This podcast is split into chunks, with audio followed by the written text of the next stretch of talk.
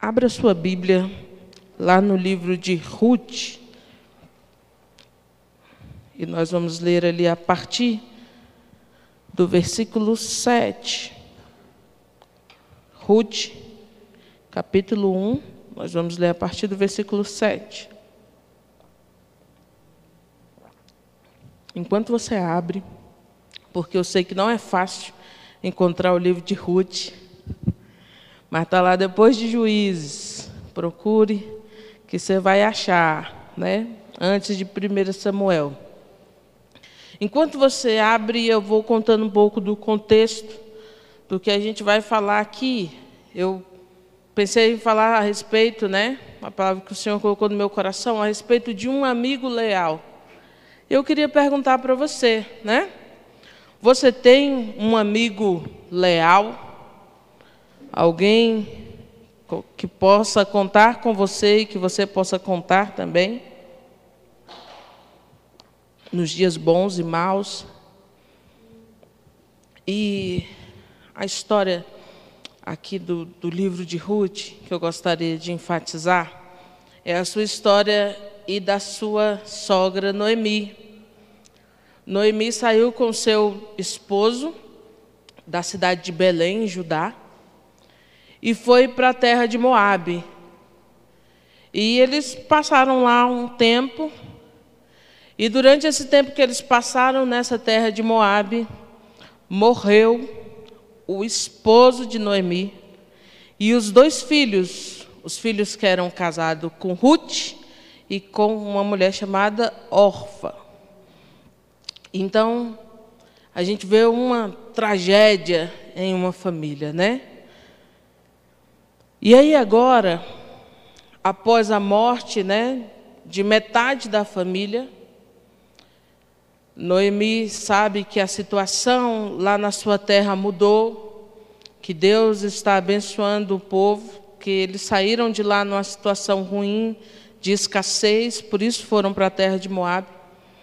Então agora ela já não tem mais parentes ali em Moab, ela está retornando para Belém. E, e nesse retorno, eu gostaria de falar a respeito dessa companhia. Eu já preguei sobre esse texto, algumas vezes, e todas as vezes que eu leio esse texto, eu acho ele maravilhoso, né? E aí o versículo 7 diz assim: ó, Saiu, pois, Noemi e suas duas noras, no lugar, do lugar onde estivera, e indo elas caminhando de volta para a terra de Judá, disse-lhe Noemi: Ide, voltai cada um à casa de sua mãe, e o Senhor use convosco de benevolência, como vós usastes com os que morreram comigo. O Senhor vos dê que sejais felizes, cada uma em casa de seu marido. E beijou-as. Elas, porém, choraram em alta voz e lhe disseram: Não, iremos contigo ao teu povo. Porém, Noemi disse: Voltai, minhas filhas, por que ireis comigo? Tenho ainda no ventre filhos para que vos sejam por maridos? Tornai, filhas minhas, ide-vos embora, porque eu sou velha demais para ter marido. Ainda quanto eu disseste, tenho esperança, ou ainda que esta noite tivesse marido e houvesse filhos, esperá-los-eis até que viesse a ser grandes? Abster-vos-eis de tomardes marido? Não, filhas minhas. Porque por vossa causa a mim me amarga o ter o Senhor descarregado contra mim a sua mão. Então de novo choraram em alta voz. Orfa, com um beijo, se despediu de sua sogra, porém Ruth se apegou a ela. Até aí. E eu acho interessante isso, né? Quando a gente fala a respeito dessa nora que ficou, esse nome Ruth significa amizade. E Ruth era uma moabita, né, descendente de Moabe. E Moabe era considerado, o povo, da, de, os moabitas eram considerados uma linhagem que trazia a marca da vergonha. Um povo estrangeiro e de que não tinha muito muito contato assim com os hebreus, porque Moabe nasceu de um incesto entre Ló e sua filha. Então, esse povo estrangeiro carregava essa marca de uma linhagem vergonhosa, de uma linhagem maldita. E Ruth era desse povo, mas o seu nome significa isso, amizade. Mas era uma estrangeira. A outra órfã foi embora e Ruth se apegou a Noemi, não é isso que a palavra diz? E esse nome Noemi significa agradável. Ela era hebreia, de Belém, viúva, sem filhos, então uma pessoa sem status nenhum na sociedade. Alguém de quem você não pode usufruir nada dela. Mulher, viúva e ainda sem filhos, sem ninguém para poder ir por ela, né? E estava aí com uma família dilacerada por uma tragédia. E chega um momento que Noemi fala assim: Olha, eu não quero mais ser chamada de agradável.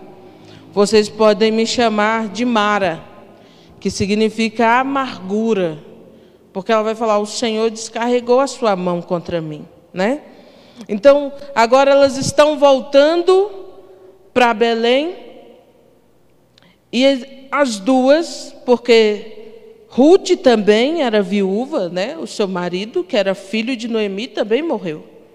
Agora estão as duas viúvas, uma estrangeira, uma uma velha, viúva e sem filhos, estão retornando para a terra de Noemi e ambas enfrentam o desafio de recomeçar. E de recomeçar como? Recomeçar com o que sobrou.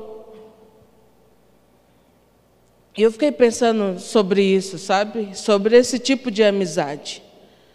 Sobre as pessoas que se chegam às nossas vidas e que sabem que agora a gente, depois de uma situação trágica, às vezes na família ou em várias outras áreas, e estão entendendo que não temos nada. Só um desafio de recomeçar com o que sobrou. Você tem alguém assim na sua vida? Que se apegou com você? Com o que sobrou? E eu acho isso muito interessante, essa lealdade de Ruth. Porque ela poderia ter falado: Eu vou viver minha vida, estou nova ainda, né? Estou na pista, vou viver minha vida, né? Mas há a parte maravilhosa. Se um dia eu me casar, eu quero ler isso aqui como voto, né? Deus, provê aí, Senhor, né? que eu quero ler com os irmãos, versículo 15 em diante, até o 17. Então, é, Noemi fala: Olha, vão embora, mas Ruth se apega a ela. E o versículo 15 diz assim: Disse Noemi: Eis que tua cunhada voltou ao seu povo e aos seus deuses. Também tu volta após tua cunhada. Disse, porém, Ruth: Não me instes para que te deixe e me obrigue a não seguir-te. Porque aonde quer que fores, irei eu. E onde quer que pousares, ali pousarei eu. O teu povo é o meu povo, o teu Deus é o meu Deus. Onde quer que morreres, morrerei eu e aí serei sepultada. Faça-me o Senhor o que bem lhe aprouver, se outra coisa que não seja a morte me separar de ti. Meus irmãos, isso é, isso é lindo demais. É ou não é? Maravilhoso. E não é só poesia, é real. Eu pergunto para você: você tem um amigo assim? Que ficou com alguém doente, amargo, que talvez esse alguém seja você ou foi você. E alguém que se apegou e está dizendo para você: Olha, eu não te largo. Eu vou com você.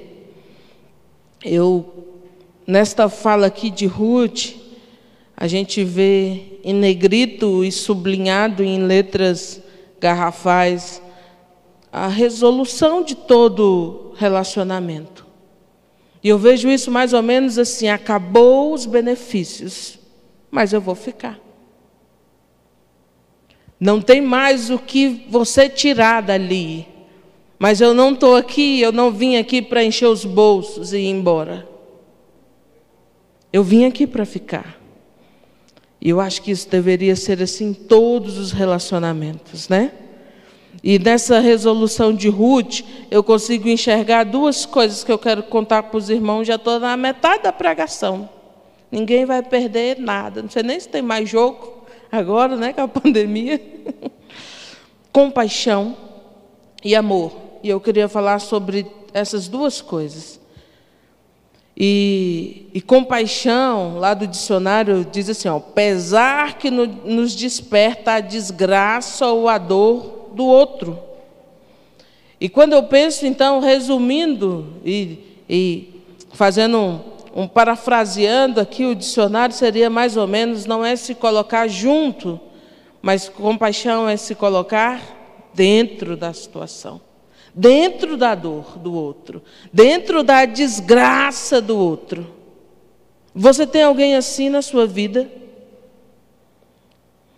E a outra coisa que eu vejo aqui é amor. E é interessante, né? Porque é possível a gente dar sem amar. É possível? É. Mas é impossível a gente amar sem dar. Aquele que ama ele doa. E é interessante o que que Ruth aqui está dando para Noemi. E eu entendo que é mais do que uma companhia para encher alguns copos de vinho no fim de semana, mais do que algumas idas pomposas a algumas festas, as baladas, mais do que uma senha de um cartão, mais do que um pix. Porque às vezes a gente acha que a gente está amando as pessoas comprando-as. Né? E a gente fala assim, ah, eu amo, eu, eu dou. Mas não é isso que está aqui. O que que Noemi, o que que Ruth está doando aqui para uma velha, amarga, viúva e sem status e pobre? O que que ela está doando aqui? Ela está empenhando a própria vida. Ela é estrangeira vem de uma linhagem que não é bem vista na terra dos hebreus, e ela está dizendo: Olha, eu não vou te deixar. Aonde você for, eu vou. O seu Deus vai ser o meu Deus a partir de hoje. Aonde você morrer, eu vou morrer lá. Vai ter que ser cova com duas gavetinhas, uma para você e outra para mim. O que, que ela está empenhando aqui? A própria vida. A troco de quê?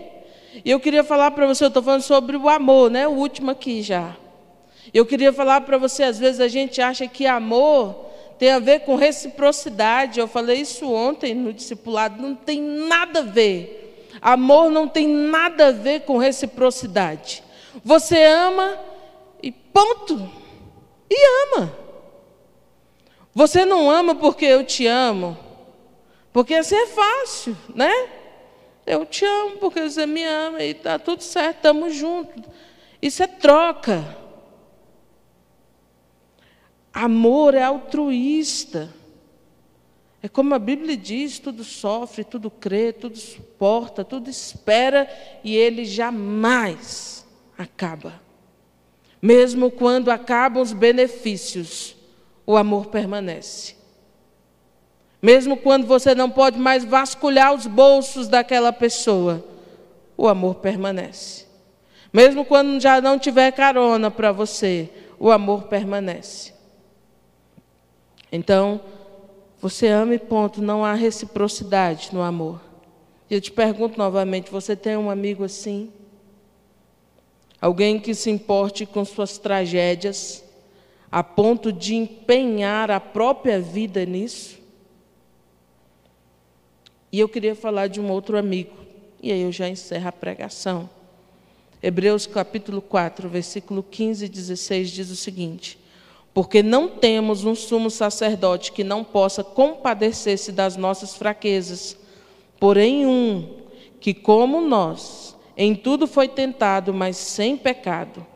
Cheguemos, pois, com confiança ao trono da graça, para que possamos alcançar misericórdia e achar graça a fim de sermos ajudados em tempo oportuno. Esse sumo sacerdote que Hebreus está falando aqui é o próprio Cristo. Ele está dizendo: olha, você não tem um sumo sacerdote que não se importa com você. Foi uma das primeiras frases que a Kellen falou aqui no culto. Que Deus é um Deus que se importa conosco. Jesus é um sacerdote, é o sumo sacerdote que, que Hebreus está dizendo aqui. O nosso Deus é um Deus que se compadece de nós. E por isso nós podemos nos achegar confia, com confiança diante do trono da graça para sermos socorridos. João 3,16, né, que a gente gosta de relembrar, porque Deus amou tanto que deu. Como eu disse, é impossível amar sem dar. E Deus nos prova isso, com sua amizade leal e fiel. Um amigo leal verdadeiramente. Ele amou tanto que deu e deu o seu filho por nós, para que não para que a gente não perecesse, mas que alcançasse a vida e vida eterna, né? Então ele se importa, um amigo leal que se deu por nós. Eu queria dizer para você que Deus estava lá no dia da perda, no dia da dor, do luto, da fraqueza, quando você desanimou, quando o diagnóstico foi positivo. Ele viu cada lágrima e as colheu. E eu quero dizer que Ele está aqui também. Como a gente cantou aqui, né? Nós temos um Deus que não vai deixar essa luta nos matar. Né? E aquele que começou a boa obra, ele vai terminar. É o Deus que caminha conosco. É o Deus que volta conosco para casa. E é o Deus que transforma as nossas dores em testemunhos se nós confiarmos essa vida nas mãos dele, né? Como na história de Noemi, a história de Noemi e Ruth se segue da seguinte maneira: elas voltam, Boaz, que era um parente, resgata Ruth, se casa com ela. Ruth traz Noemi para morar com eles. Boaz era um, um senhor que tinha muitas posses. E é interessante que aí é gerado dessa linhagem de uma estrangeira, de um povo maldito, é gerado Obed, depois Jessé e depois Davi. A linhagem de Cristo vem daí. É interessante, né, isso. E eu queria te convidar, se você não tem um amigo assim, eu queria te convidar a ser alguém assim para alguém. Porque talvez você viu aí na sua network que você tem mais amigos de fim de semana do que amigos que choram com você. Mas talvez você também não seja essa pessoa de confiança, essa pessoa que fica quando não tem mais benefícios. Porque é muito fácil. Às vezes a gente chora de alguém que se joga pela ponte mas a gente não cria pontes entre essas pessoas. Eu estava lendo que a taxa de suicídio nessa pandemia aumentou em 30%. É muita coisa. Onde estão os amigos dessas pessoas? Será que ninguém falou para essas pessoas de Jesus? Ninguém falou a respeito de esperança? Será que ninguém ficou? Às vezes, um pai desempregado, uma mãe que perdeu dois filhos. Difícil, né? E a nossa mensagem para o mundo é uma mensagem de esperança. Cristo em nós, a esperança da glória. Amém? Então, que você pode ser essa pessoa, que você ame mais as pessoas do que a reputação né, do que a sua reputação. Às vezes a gente não quer andar com certos tipos de pessoas. Velho viúva, estrangeira, LGBTQIA. Quem? Eu não posso andar com esse tipo de gente. Vai me sujar. Mas é o contrário. É aquilo que está em você que tem poder de transformação na vida dos outros. Se Cristo estiver aí, é desse jeito que acontece. Então, que você possa se colocar dentro das situações que você encontrar e que a gente possa amar seguindo o exemplo maior do nosso Senhor Jesus, né? Que quando amou, quando se compadeceu, ele não apenas disse estamos juntos, mas ele disse estou dentro desse negócio, a ponto de assumir o meu e o seu lugar, e a ponto de recomeçar histórias com aquilo que sobrou de cada um de nós. E continua escrevendo a nossa história. E assim como na vida de Noemi e Ruth, que a gente viu o, desen... o que aonde desencadeou essa história, que a nossa história com Cristo seja assim também, que gere bons frutos, uma boa descendência, né? Que glorifique o nome do Senhor. Amém. Que você seja um amigo leal. Se porventura você não tiver um, e se você ainda não conhece Jesus, saiba que Ele é esse amigo também. E que está disposto e disponível a recomeçar com você, com aquilo que sobrou. Amém? Vamos orar mais uma vez? Senhor nosso Deus, nós te somos gratos, ó Pai, por tua palavra, Senhor, porque ela é viva, porque ela é eficaz, porque ela é a verdade e a verdade que liberta. Pai, eu te louvo, porque temos caminhado com o Senhor, porque temos experimentado a tua misericórdia, da tua vida em nós. Ajuda-nos, ó Deus, a sermos, ó Deus, este exemplo para as outras pessoas. Que de fato o nosso amor seja de fato e de verdade, Senhor que nós não possamos amar apenas de palavras, apenas de posts, Senhor, apenas de mensagens, mas quando for necessário investir e investir a vida em outras vidas, que nós possamos sempre, ó Deus, estar alistados, ó Deus, e operantes, ó Deus, em nome de Jesus. Senhor, eu te peço, ó Deus, que a tua igreja entenda a realidade do teu reino e como é importante a gente se doar uns pelos outros. Como é importante, Senhor, a gente discipular uns aos outros, ó Pai. Como é importante a gente sentar e chorar uns com os outros. Que a gente possa sempre carregar as cargas uns dos outros. E cumprir a tua lei, que é amar, uns aos outros. Ajuda-nos, Senhor. Ajuda-nos, ó Deus. Há coisas importantes que temos que fazer na vida, mas o Senhor é a prioridade. Assim nós oramos, agradecidos pelo amigo leal que temos. Em nome de Jesus. Amém.